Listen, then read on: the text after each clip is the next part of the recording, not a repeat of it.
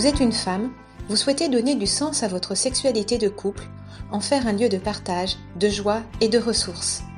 Bonjour, je m'appelle Hélène Dumont, je suis conseillère conjugale et familiale, formée en thérapie sexuelle positive, maman de six enfants.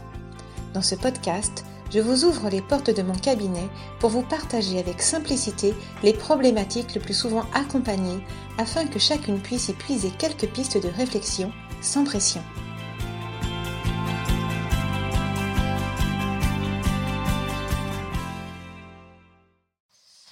Bonjour Hélène. Bonjour Marie. Aujourd'hui, nous allons parler d'une problématique qui va parler à beaucoup de nos auditrices, l'articulation entre être mère et être femme.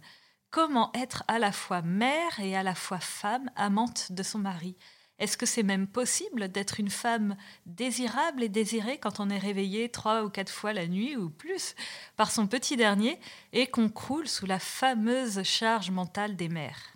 Oui, effectivement, l'équilibre mère-femme n'est pas toujours facile à trouver. Et pour cause, je voudrais vous partager les mots de cette femme. Je ne sais pas si je dois travailler ou si je dois rester encore un peu à la maison. Je me sens écartelée. Mes enfants sont jeunes, mais mon travail me manque. Et puis je me languis de retrouver ma vie de femme, partir en goguette avec mon homme sans poussette ni biberon. J'ai besoin de me retrouver un peu, je me suis beaucoup donné, je me suis peut-être même perdue. En fait, être femme, femme et mère, il semblerait que l'équilibre ne soit pas évident. Et les femmes ont parfois du mal à se recentrer sur leurs désirs. Elles ne savent plus quoi choisir, où se situer. Et je crois que la liberté profonde de la femme réside dans le fait de se dégager de la combinaison être femme ou être mère pour accéder à l'articulation être femme et être mère. Alors, comment faire? Alors, pour comprendre la problématique de l'équilibre mère-femme, il me semble important de faire un petit travail de définition autour de ces notions de féminité et de maternité. Oui, c'est vrai qu'on emploie vite ces termes alors qu'ils sont très riches de signification. Oui, la féminité recouvre les dimensions professionnelles, intellectuelles, spirituelles, sociales, érotiques que la femme pourra développer, poussé par le désir de rencontrer l'autre, les autres, et par celui de s'investir dans le monde. La féminité renvoie également à l'enveloppe corporelle de la femme et à sa façon de se l'approprier, de la vivre. C'est l'apparence, la séduction, le rapport au corps, la cohérence entre cette apparence et la personnalité profonde de la femme. Enfin, la féminité comporte l'ensemble des caractéristiques des rôles sociaux qu'on attribue à la femme dans une culture donnée à une époque précise. C'est donc une vision plus large de la féminité, néanmoins importante car elle influence la femme sur sa façon d'être et elle nous donne des éléments aussi de compréhension pour chaque époque. Donc si je résume, il y a donc une dimension sociale, une dimension personnelle ainsi qu'une dimension sociétale, on pourrait dire ça comme ça, dans la féminité. Et alors pour la maternité? Alors, en ce qui concerne la maternité, elle correspond à la possibilité d'engendrer et euh, bah, d'accompagner la vie. Engendrer, c'est-à-dire recevoir, porter et donner la vie, c'est ce qui correspond à la fécondité biologique. Oui, c'est le sens le plus strict de la fécondité qui est appelé à être plus large. On sait euh, par exemple que la fécondité à laquelle sont appelés les époux recevant le sacrement du mariage est une fécondité biologique, certes, mais pas seulement. Il y a aussi la transmission spirituelle, mm-hmm. euh, les investissements auprès des jeunes, enfin, ou dans d'autres domaines. Et j'avais lu euh, effectivement que l'ouverture à la vie, c'était avant tout un état d'esprit, une attitude intérieure et spirituelle d'écoute de la volonté de Dieu pour soi, pour son couple et sa maternité. Donc on peut peut-être dire ça euh, pour euh, la maternité. Mm. La maternité, c'est donc aussi accompagner la vie à travers la présence aimante, bienveillante auprès de son enfant qui grandit et qui devient lui-même adulte. Et cette présence est également une déclinaison de la fécondité, par exemple celle d'une mère ayant adopté, ce qui permet de mettre en lumière un trait essentiel de la, de la maternité et de la fécondité, à savoir bah, l'altérité. Hmm, très juste. En, fait, la, la, maternité, elle provoque la question de l'altérité dans son propre corps. C'est penser, sans pour autant la vivre, l'expérience d'une rencontre possible, intime et intérieure, avec un autre si proche et si différent, le bébé. Que la femme devienne mère ou pas, cette question est travaillée en fait dans ses tripes et rappelée notamment par le cycle menstruel dès l'adolescence. Et ce questionnement éveille tout particulièrement la femme à l'accueil, au lien, mais aussi à sa façon d'y répondre. Ai-je envie de devenir mère ou non? Puis-je devenir mère? C'est la question du désir d'enfant. Et pour celles qui renoncent à cette maternité? Ben, J'ai envie de vous parler de l'une de mes amies moniales qui m'expliquait combien le renoncement à la maternité, dans ce qu'elle avait de biologique, avait pu de temps à autre provoquer un manque pour elle. Mais Plutôt que de s'en plaindre, elle avait décidé de se laisser creuser par ce manque afin de le transformer en lieu de réceptivité en acceptant, par exemple, de se laisser toucher par les personnes qu'elle pouvait rencontrer au monastère ou qu'elle pouvait accompagner. Dans cette expérience d'accueil, de rencontre et d'accompagnement, elle avait à cœur de donner tout ce qu'elle pouvait donner en termes de présence, d'écoute ou de temps tout en acceptant ensuite de les laisser repartir, en tout cas de laisser repartir ces personnes librement. Hmm, c'est très beau cet accueil euh, réel et empathique, mais sans captation. Hmm. Et c'est effectivement ce que vit une mère, ce que doit vivre une mère avec ses enfants, j'imagine. Exactement. Et ces propos que j'ai pu partager avec elle, justement, nous semblent dire l'essentiel. C'est la réceptivité qu'implique le corps fécond de la femme devenir réel à travers l'accueil d'un enfant dans son, dans utérus, on est bien d'accord.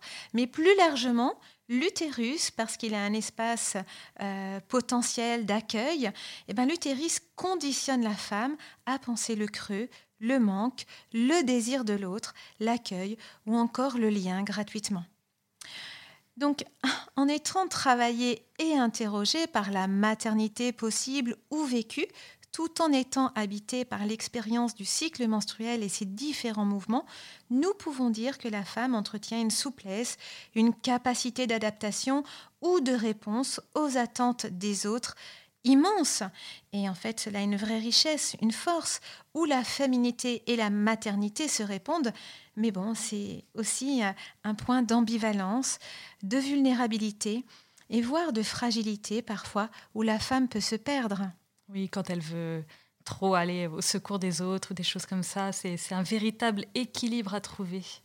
Oui, et les entretiens de conseil conjugal, justement, mettent vraiment régulièrement en évidence cette difficulté de relier chez une seule femme, en un même corps, à la fois la mère et la femme, ce que nous pouvons entendre dans la plainte par exemple, je me sens écartelée, je ne sais pas que choisir, j'ai l'impression de me perdre, je me sens épuisée.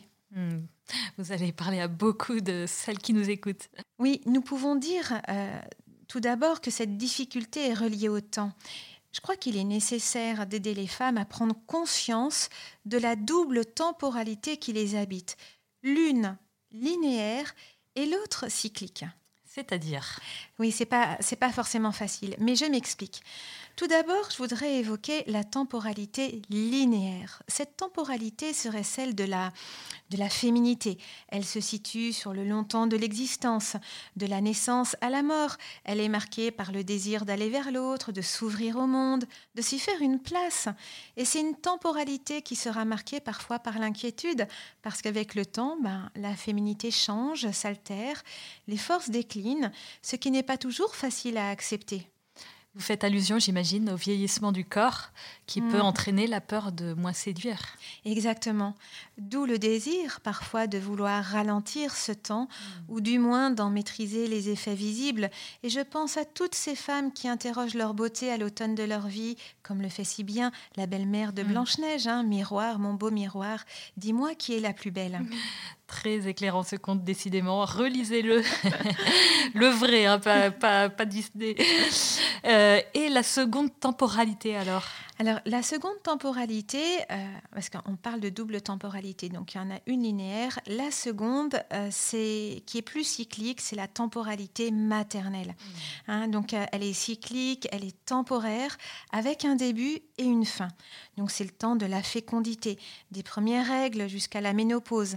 Un temps cyclique qui s'impose au corps avec les transformations de la grossesse par exemple ou la perte du sang menstruel, les bouffées de chaleur aussi parfois. Hein. C'est un temps où le corps nous échappent en tant que femmes de façon régulière, forçant à la souplesse et à l'adaptation. Et je constate régulièrement que ces deux temporalités peuvent entrer en conflit. Comment ça? Ben, la fécondité cyclique et ses effets peuvent apparaître comme un frein en fait dans l'élan de la féminité. Hmm. Par exemple, en transformant le corps lors d'une grossesse ou parfois en forçant la femme à réfléchir un peu sur sa carrière professionnelle ou encore en l'empêchant ben, de faire l'amour librement si elle souhaite différer une naissance, en tous les cas quand elle ne prend pas de contraception. Hmm. Par ailleurs, la maternité préoccupe psychiquement parce que désirée ou au contraire redoutée par la femme. Enfin, on peut ajouter que la maternité retient physiquement auprès des enfants, ce qui peut entrer en tension avec la féminité. Et je pense à toutes ces femmes qui interrogent en entretien l'impact de la maternité dans leur vie de femme. En définitive, on voit bien que la maternité et la fécondité monopolisent la femme, la mobilisent. Et, et, parfois, selon certaines femmes, tout cela est vécu comme un effacement de la féminité. Effectivement, et la société n'aide pas qui pousse, par exemple, les femmes à faire passer euh, leur carrière avant leur maternité, par exemple. Par exemple, en tout cas, c'est vrai que les injonctions contemporaines de la femme parfaite et sexuellement libérée notamment liées au féminisme des années 70, hein, n'aident pas les femmes à prendre du recul sur ces inquiétudes et sur ces frustrations. En fait, notre société, notre société est marquée par de multiples injonctions euh, contradictoires et étouffantes. Euh, il faut être à la fois une mère exemplaire, gérer sa carrière, jongler avec les enfants, réussir sa vie, son couple, être musclée, sensuelle, disponible. D'une certaine façon, la femme n'est jamais assez. Ouais, tellement. Exactement. Et euh, l'idéal sociétal n'est jamais atteint du coup. Et de nombreuses femmes s'épuisent à ne plus savoir trouver leur juste place au bon moment, à ne plus savoir où se loge leur désir profond. Cette fatigue, qui peut être vertigineuse, provoque bien souvent un sentiment de culpabilité immense ou une mauvaise estime de soi. Et je pense à toutes ces femmes qui m'ont confié leurs doutes quant à leurs valeurs, leurs qualités, et qui malgré elles glissent dans l'écueil de la comparaison où la voisine sera forcément mieux qu'elle. Et eh oui, forcément. voilà, alors plus profondément, une autre problématique vient parfois chahuter l'équilibre de la féminité et de la maternité. Et je pense à une femme qui me dit quand j'allaite, c'est compliqué d'être femme dans les bras de mon mari. Ma poitrine me renvoie à la maternité, tandis que mon homme l'appréhende de façon érotique. Si du lait coule, de façon symbolique, c'est l'enfant qui s'invite entre nous. Ce qu'elle me signifie, et elle n'est pas la seule à le dire, c'est que quand le corps et la tête sont tournés vers la maternité, il peut être être complexe d'habiter son corps de femme dans la rencontre amoureuse. Et c'est là tout l'enjeu de la féminité et de la maternité, c'est que ces deux dimensions se vivent sur un seul corps, un seul espace pour faire naître l'enfant et accueillir son amant, un seul et même lieu d'où pourra jaillir la vie et la jouissance. Et je parle ici très simplement du sexe de la femme, du vagin, mystérieux, magnifique, mais parfois effrayant selon nos représentations. On peut également évoquer le sein, érotique ou maternel. Il est celui qui recueille la tête du bien-aimé après l'amour, mais aussi celui qui nourrit l'enfant. Et alors, comment réagissez-vous vis-à-vis de ces tensions qui habitent les femmes qui viennent vous voir? Bah, au regard de ces tensions qui peuvent habiter la femme, je suis vraiment pleine d'indulgence. Il ne suffit pas de naître dans un corps féminin pour se reconnaître femme dans sa globalité et sa singularité. Et tout le monde n'a pas reçu le même bagage pour se découvrir femme et mère en étant convaincue qu'il n'y a pas de danger ou de honte à être les deux sur un même corps, en étant également convaincue que ni le cycle, ni notre fécondité ne sont des tares, des limites, mais plutôt des richesses qui viennent approfondir, travailler, colorer notre identité spécifique. Alors que faire pour être épanouie à la fois en tant que mère et en tant que femme? Alors, faut-il faire taire la femme ou la mère pour être épanouie? Non. Cette attitude mène au découpage de la femme ou au cloisonnement. L'idée serait plutôt d'aider la femme à faire alliance entre ces différents visages qui la composent, à donner une place pour chacun, à les connaître et les appréhender avec discernement selon les espaces et selon les temps de la journée et les saisons de la vie.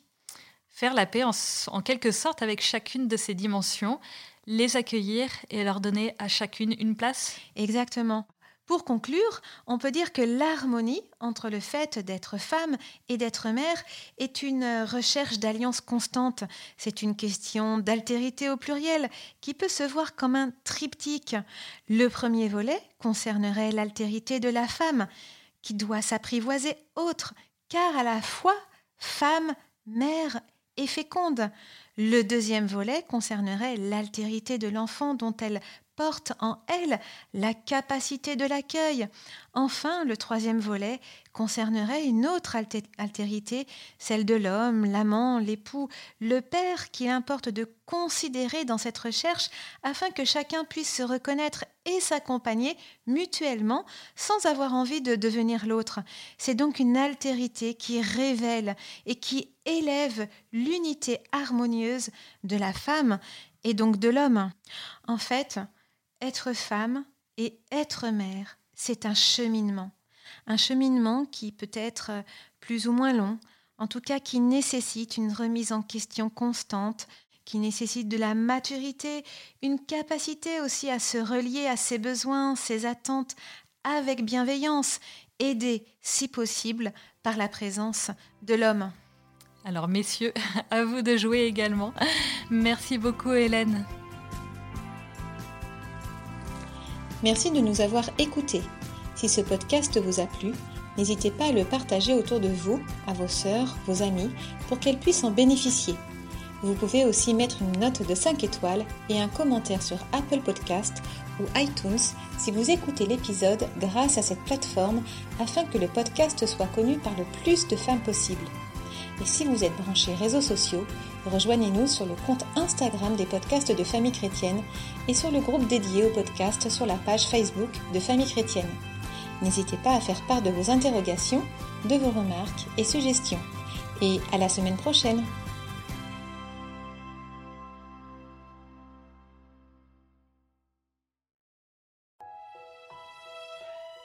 Famille chrétienne vous invite à vivre le temps de carême avec ses contenus dédiés.